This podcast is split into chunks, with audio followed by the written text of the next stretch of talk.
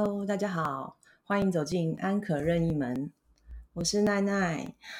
今天想聊的主题是，嗯，如何在人生下半场活出最棒的活法。那，嗯，听过这样一句话：人生就像饺子，无论是被拖下水、扔进水，还是自己跳下水，不被生活磨烫一下子，就不算成熟。很多道理，年轻的时候啊。其实我们并不是很懂，但真的懂的时候呢，已经不年轻了。经历过半生的这个载浮，才明白人什么是人生最重要的东西。哪些是我们不以为然的道理？那些我们曾经不以为然的道理，原来蕴藏着幸福生活最真的意义。那我想要在接下来呢，跟大家分享，呃，迈向精彩人生下半场的七个道理。第一个道理是关于做人。所谓的高情商是让自己活得舒服。曾有人问蔡康永：“我们训练情商最终的目的到底是什么呢？”他的答案很简单哦，能舒服的做自己。随着年纪的增长，我们越来越越能够体会这句话深刻的意义。以前年轻的时候，你会想要配合别人，让别人觉得你是一个随和的人。但很多人，所以也造成我们很多人对于人际关系有很深的执念。就一心一意想要给别人留下很好的印象，在意别人比在意自己更多。可是这样做并没有因为因此而得到好人缘哦，反而会呃成为最容易被忽略的那一个。那这一些呢，一昧取悦别人的后果呢，可能反而把自己搞得身心俱疲。那蔡康永就告诉我们啦，其实一个最一个人最高级的情商是让自己活得舒服。对于别人的冒犯，我们不会以愤怒的方式回应；对于别人的期待，也不以委屈自己的方式迎合。当我们不再扭曲自己，不再活在别人的眼里跟嘴里，才有机会活得更自在。嗯，当你以一种更成熟、更平和的态度去坚守自我，你才会真正受人尊重。这才是高情商带给我们最大的意义。你认同吗？那那倒是非常认同。呃，从开始去排列顺序自己人生什么是最重要的项目之后，越来越呃能够知道说应该要活得自己活得开心，呃，我们才有机会开心的活着。好，那在呃什么叫做人生觉得重要的顺的排序呢？我在。四十岁之后开始做了一件事情，就是我会把我人生中觉得很重要的一些项目写下来。写下来之后呢，开始排排列顺序，排列这个时候在我心中最重要的呃这些呃重要事情的顺优先顺序。那每隔一段时间就会拿出来再看一看，会发现你会去看，你可以去看看这些项目有没有增减。顺序有没有调整？那我想这个是我自己练习，呃，自己对于人生中重要的事情的这个看法，跟呃，看见自己在每一个不同阶段的时候，对于不同事件的想法，跟这个对于他们的优先顺序，我也蛮嗯建议大家可以试试看我这个方式，看看对你的这个嗯人生。你自己真正觉得重要的事情、最有意义的事情的这个排序跟这个筛选有没有一些帮助？好，那我们再来提例第二个道理。第二个道理呢是谈到读书，其实是年纪大了之后才发现，多读书真的有用。生活中的纠结和痛苦常常让我们陷入一个死胡同里。不知如何是好，但当你打开一本书，你会发现你所有的情绪都仿佛被人聆听、被人理解。事实上，我相信一定会有这样的一本书，它会告诉你，这世界远比你想象中的宽阔，眼前的挫折不过是沧海一粟。读书越多，越懂得这个世界万物背后自有规则，对待很多事情的心态更容易显得平和。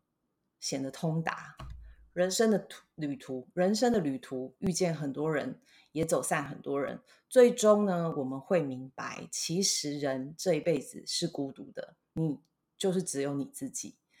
唯有读书，唯有书籍，能够丰富你的精神世界，陪你走过漫漫的岁月。你在书中可以找到自己，塑造自己，成为期待中那个最好的自己。所以，你最近有看书吗？嗯，奈奈呢，在以前念书学生时期，其实是自己都会给自己一个理由，就说我有阅读障碍，我有轻微阅读障碍，其实是因为耐不下心去阅读文字。真正开始有比较多，真正开始有意识去找书来看，然后甚至是不看书会有一点焦虑。其实是在呃三十三十几岁，就大概有小孩开始，三十二岁左右吧，到有小孩开始，然后小孩比较稳定之后，我有时间可以看书，可以有自己的时间看书。那当然也非常感谢我以前的主管。他是一个学霸，那他也会看到呃工作上面或者是我们生活上面可能有什么样的书可以帮助到我，他会主动的送我这样相关的书籍让我去看。那也因为我相信他的他对于很多事情的呃观点跟价值观，所以他推荐给我看的书，我都会把它认真的看完。所以从那个时候开始，我发现我看书，在家人面前看书或在小孩面前看书，其实不只是让我自己。从书中得到很多的学问跟知识，也让我的小孩看见妈妈在看书这件事情。他会觉得很奇怪，这书里面都没有一张图片，为什么妈妈要看？啊，我也可以透过这样的方式，让小孩知道说，哎，阅读的好处是什么？妈妈为什么要看这些书？可能是为了工作，可能是为了排解呃时间，可能是为了学习。那我甚至。之前买过一本叫做《妈妈使用手册》，哦，不是，是妈妈使用说明书。小孩看到我在看这个书的时候，他们就觉得很好奇，就问我说：“为什么我会买这样的书？”那我就告诉他们说：“因为我生下来就没有人告诉我要怎么当妈妈，你们也不知道妈妈应该是要怎么样子的。”所以，我希望有一本书可以教我怎么样好好当一个妈妈，也可以让你们孩子们知道说，哎，身为呃你现在眼中的妈妈，她做了哪些事情？她这做这些事情对你的帮助是什么？做了什么样的事情是你身为小孩你觉得不理解的？你也可以提出疑问，像是一个呃，我们买一个东西的一个使用说明书的概念。啊，我就觉得这样的书很有趣，我可以因为一本书跟小孩，呃，有了共同的话题跟共同的记忆。到现在为止，我的小孩在书柜上看到那一本书，他们都还会想起当时我们两个的对话。所以我觉得，呃，这个道理它听起来就是一个老话，但是奈奈本身是非常赞同的。我有在这个当中呢，真正的从书里面得到很多的，呃，学校没教的事。第三个道理是关于婚姻危机，别把婚姻看得太重，危机就不是件事。有人说呢，中年夫妻的现况是想过过不好，想离离不了。但其实婚姻是一种人际关系，是一种团队关系。婚姻危机注定会产生，因为不要说婚姻了，在各种关系，我们都有可能会产生关系上的危机。嗯，是因为任何人都不可能做到永远的完美，我们会暴露自己的缺点，会变得想要去控制对方、改变对方，甚至捆绑对方。说到底呢，都是因为我们把婚姻看得太重，把婚姻的这个关系看得太重。因为似乎婚姻的关系它是一个不可逆的，是一个唯一的，是不不容许改变、不容许不忠诚的。但是呢，也许。步入中年之后，你可以开始学会把注意力放到自己的身上，比如说多跟朋友聚会，安排一些呃出游旅行，多读读读书啊，写写字，尝试一些自己过去没有尝试过的兴趣跟学习，来提升自己，而不是拿八倍镜去观察伴侣。琢磨婚姻的时候呢，你会发现婚姻危机就并没有自己想象中那么可怕，自己活明白了，一切就都顺了。把注意力拉回自己身上，那嗯，这个部分呢，我觉得在台湾的这个呃婚姻关系里面是比较困难的，因为嗯，台湾的婚姻关系通常会有一个嗯，多数社会期待的一个模式，嗯，适婚年龄结婚，结婚之后要生孩子，生小孩要讨论生一个小孩还是两个小孩，小孩生出来之后要讨论给谁带。嗯，进到小学、国中去念书的时候要讨论要不要补习，这些费用从哪里来？嗯，所有的一天二十四小时，好像都被这些事情跟这些需要做决定的事，呃，消磨掉。在这个过程当中，几乎没有夫妻关系。这夫妻之间关系的时间，嗯，光是一一家人一起吃一顿饭，你可能就会姐姐在哭，弟弟在闹。其实我会觉得，小孩子在还小的时候，大概就是国小三四年级以前，夫妻的关系真的就像一个队友的关系，互相帮忙，然后互相 cover 对方的呃需要跟呃孩子的需要。那我们把时间表都摊开来给彼此，然后去做一个配合。那到了嗯孩子比较大之后呢，我觉得要落实刚刚讲的这一些，比如去学习、去参加朋友聚会这一些，比较有机会。但是它的前提是，身为这个时候同时身为父母的我们要懂得放下。我还记得，嗯，在我小孩一年级的时候，有一次刚好有一有一个状况是，呃。安亲班没有办法去学校门口接我的小孩到安亲班，但事实上我孩子的学校跟安亲班只隔了一条呃双向的马路，两个车道的马路。那当时我们在讨论这件事情的时候，我跟我的前夫还有我的婆婆，我们就会讨论说，那那一天中午有谁可以去把孩子接到安亲班？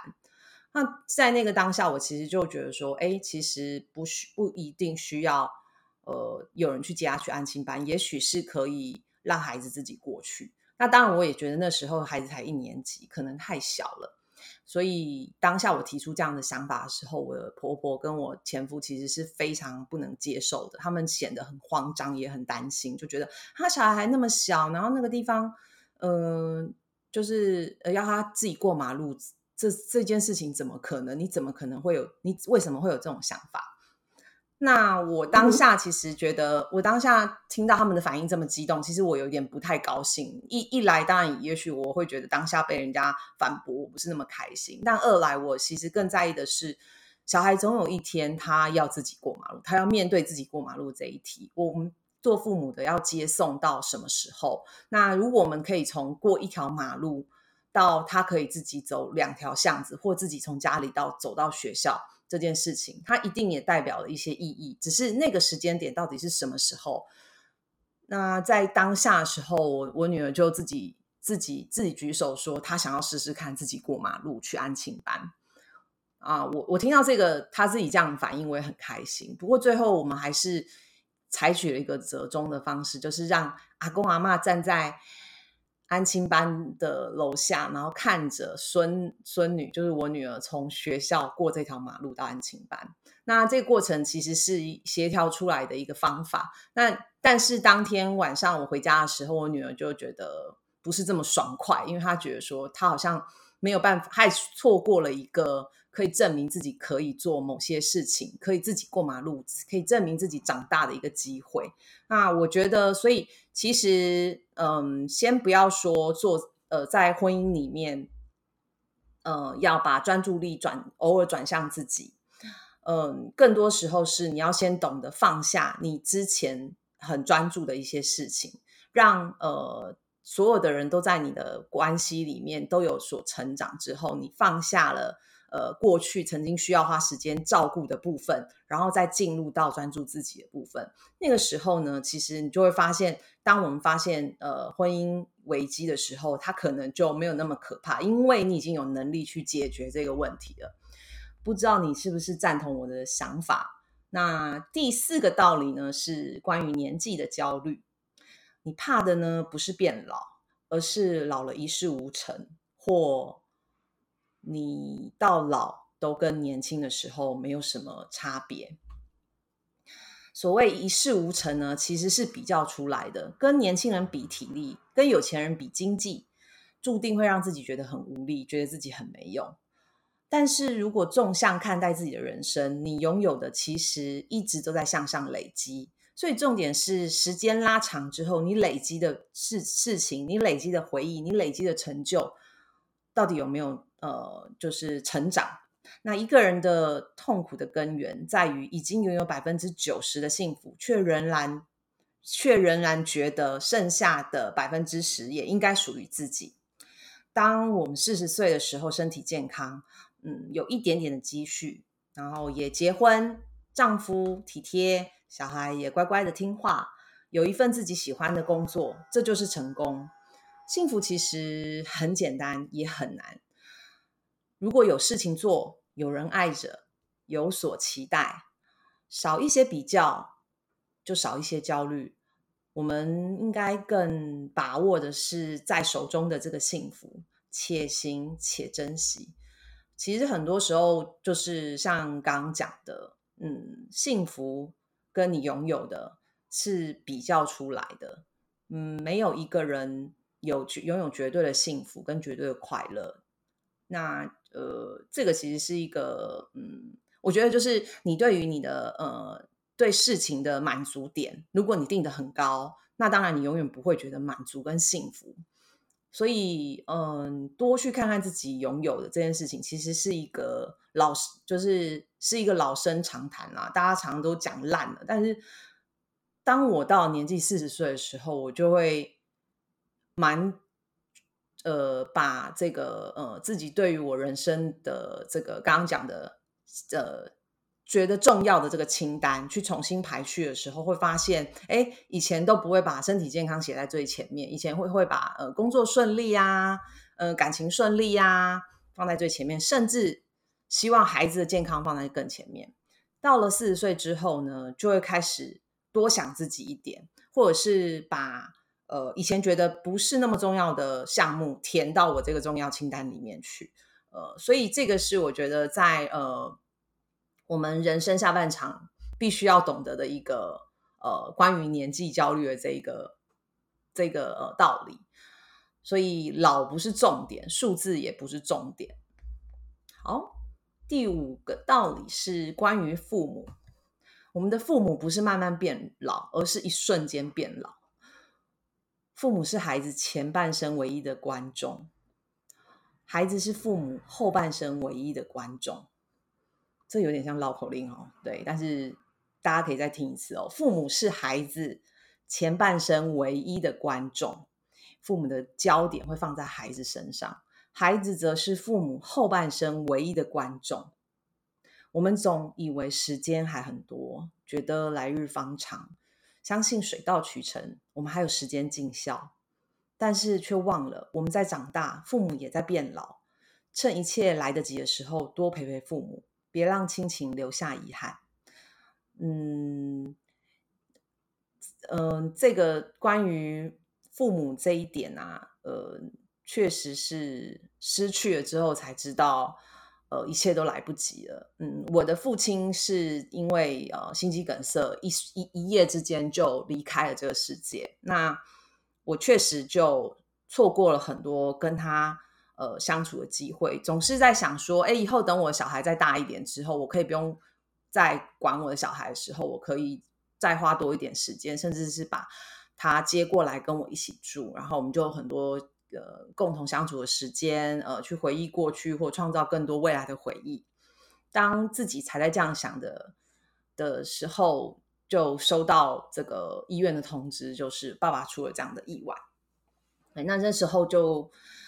开始真正的体悟到，说自己的至亲呃离开自己的身边，那接着呢又遇到了呃我的外婆生病，那那个时候因为它发生在我爸爸过世之后，所以我就更更呃有意识到这件事情。我记得外婆在医院的时候，呃我很焦虑，因为我也不知道自己能为她做什么，但是我们能够唯一知道的是。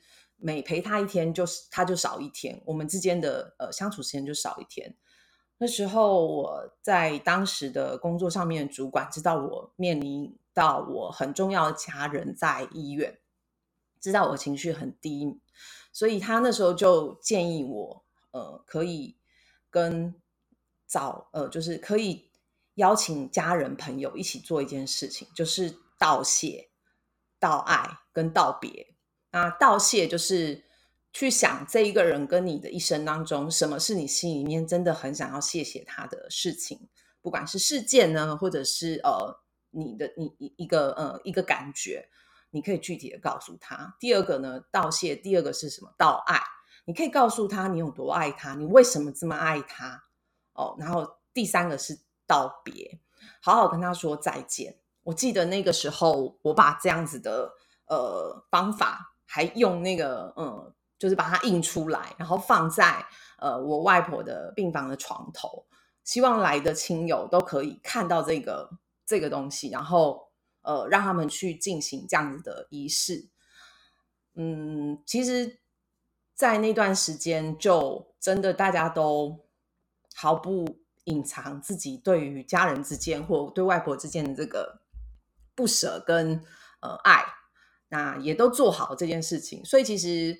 我可以感受到，是我的外婆最后离开这个世界，大家都没有，就是最亲密的家人们，其实并没有留下任何的遗憾，也不会为了就是说，哦，这个丧礼要办的多大，或有没有办到那么大，而呃觉得焦虑不安。没有，大家都觉得，嗯，我们已经尽善，然后把该做的事情都做了。所以这个事情是，我觉得，呃，当我们意识到，也许此时此刻你看到、你听到我讲的这一个。父母不是慢慢变老变老，而是一瞬间变老。因为有一天我们也会变成父母，那个一瞬间变老的父母。所以，我们以后 唯一的观众也会是我们的孩子。那所以在我们现在呢，呃，还是我呃，就是我们父母还觉得我们是呃，他是我们唯一的观众的时候，我们就多给他一点关注哦。那呃，我想这个也是对我们的孩子有一个很好的示范。呃，所以趁一切都还来得及，就多陪陪他们，不要让亲情留下遗憾。OK，来到倒数第二个道理，第六个道理，关于朋友，朋友呢是越来越少，但是留下的呢却是越来越重要。成年人的友情呢，总是一路走一路丢，聊着聊着就断了，走着走着就散了。好友名单呢是越来越长。可是能够真正说上话的却寥寥无几，每一个人都要回归自己的生活，没有人愿意花时间去维系一份关系，所以导致新朋友交不到，老朋友越来越少，留下的就越来越重要。随着年龄和阅历的增加呢，才发现真正的朋友是一种非常奢侈的奢侈品，哪怕你们不常联络，在你需要帮助的时候，他们一定会伸出援手。在你遇到人生低谷的时候，他们也一定会陪伴着你，给你力量。经过岁月的洗礼，时间的验证，才看清谁才是生命中最重要的朋友。所以人家常说，朋友不在多，知己二三，便足以抚慰平生。所以，如果问你，你现在真正的好友？有多少个那种可以在你需要帮忙的时候伸出援手，在你遇到人生低谷的时候陪伴你的这个朋友有谁？嗯，还有就是你自己是谁的好友呢？在他们需要你陪伴的时候，你能够给他们力量的又是谁呢？我想这是一个双向的道理哦。道理第七，关于自己。人生的价值不在于长度，而在于厚度。年轻的时候啊，我们为人为我们为父母活；成家之后，我们为子女活，为家人活。人生的下半场，我们应该回归内心，学会为自己而活。有个长辈曾经发信给一名作家，他已经六十八岁了，但有一个心愿却一直未曾实现，那就是学小提琴。作家鼓励他。希望他不要害怕年龄的束缚，做自己觉得有价值的事情，觉得开心的事情。半年后，他告诉作家，他已经学会小提琴了，并且现在免费在教教小朋友们，还免费表演给广场上的人听。现在每一天呢，他都过得非常充实快乐。哪怕有一天行将就木，他也不再有遗憾。人生不过百年，暮起暮落而已，活着活着就老了。我们无法延长生命的长度。但可以延长生命的宽度跟厚度，为你活过的人生做一些有意义、有价值的事情。我们在有限的时间里面去体验、去冒险、去探索、去帮助别人、去实现自我，这才是人生下半场最好的方法。三毛曾经说过：“我来不及认真的年轻，待明日过来时，只能选择认真的老去。”走过半生，历经千帆，才明白我们一直追求的答案，其实藏在平凡的生活当中。你觉得是这样吗？今天的这个呃，人生下半场活得更好的七个道理，如果你有共鸣，或你有希望，你有你自己的道理，欢迎你分享给我。今天就这样喽。谢谢你来到安可任意门，我们下次见。